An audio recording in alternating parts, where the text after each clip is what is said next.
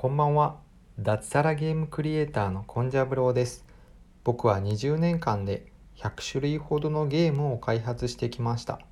そのあたりのノウハウをゲームクリエイターを目指す学生向けに Twitter とブログで発信しています。もしいいなと思っていただけましたら、フォローよろしくお願いいたします。公式 LINE では友達限定コンテンツとしてゲーム作りの開発日誌を無料で公開しています。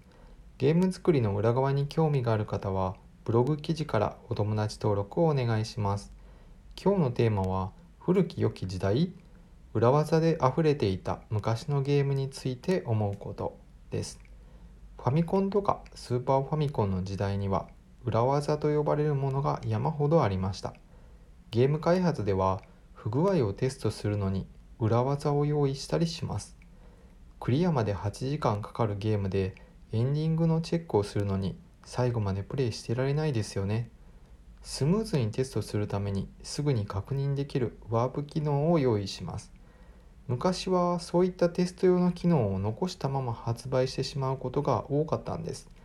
今であれば発売後のバージョンアップで修正できますが昔は工場で製造したら中身の変更はかなり大変だったので開き直って裏技として広めていました昔は裏技に価値があったんですよね。誰よりも早く買って遊んで裏技を見つけた日なんて翌日はヒーローそんな時代がありました。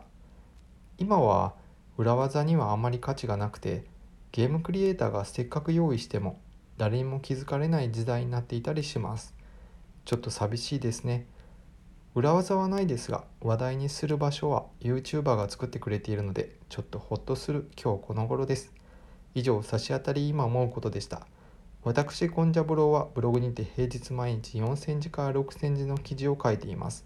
Twitter や公式 LINE もよろしくお願いします。何か挑戦したいなと思っている方はお気軽にフォローください。一緒に継続していきましょう。それではまた明日もよろしくお願いします。おやすみなさい。